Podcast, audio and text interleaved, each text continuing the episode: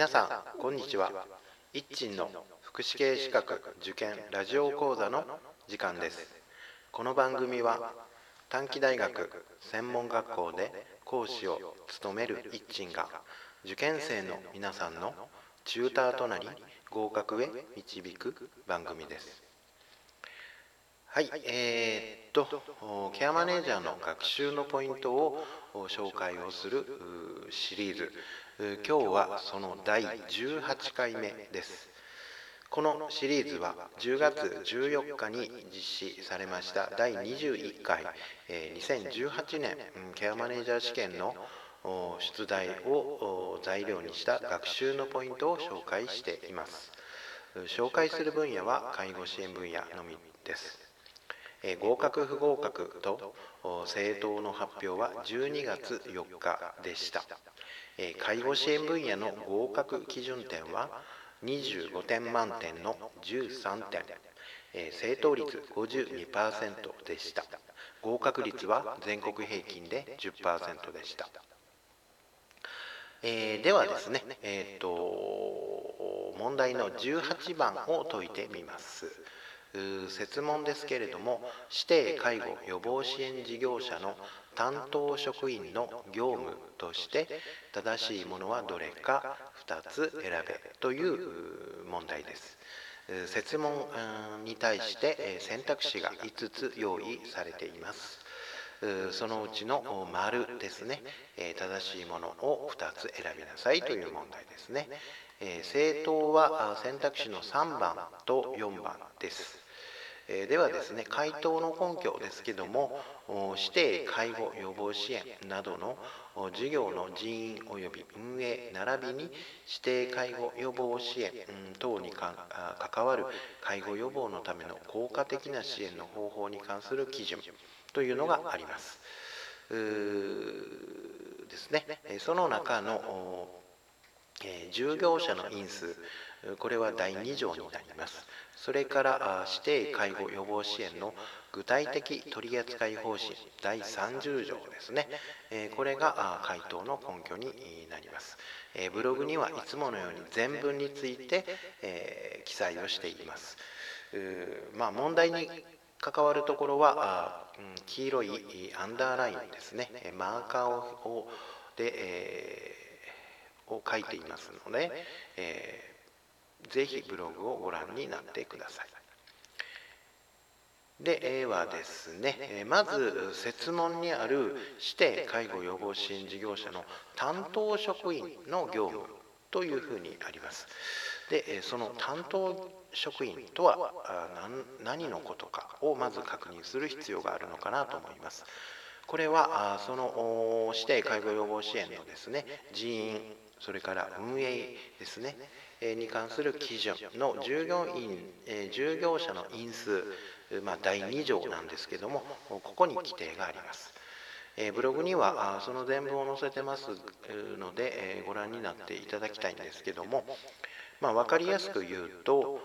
介護予防支援の人員基準において介護支援専門員ではなく保健師等の指定介護予防支援に関する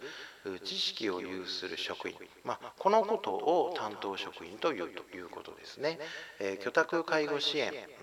では介護支援専門員という規定になっていますが介護予防支援では介護支援専門員ではなく担当職員という規定になっています。まずその担当職員とは一体何のことか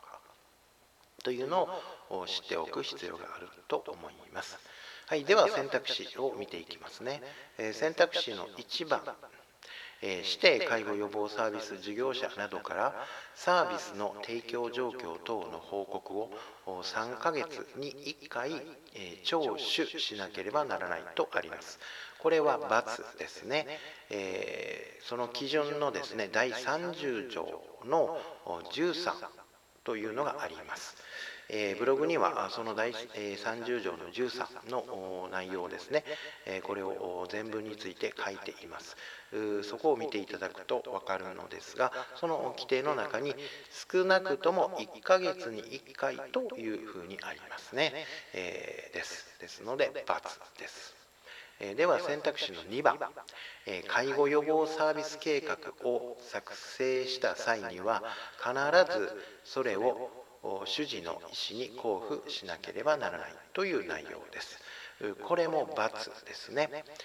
これに関しては基準の第30条の21の1と21の2の内容の中に記載があります。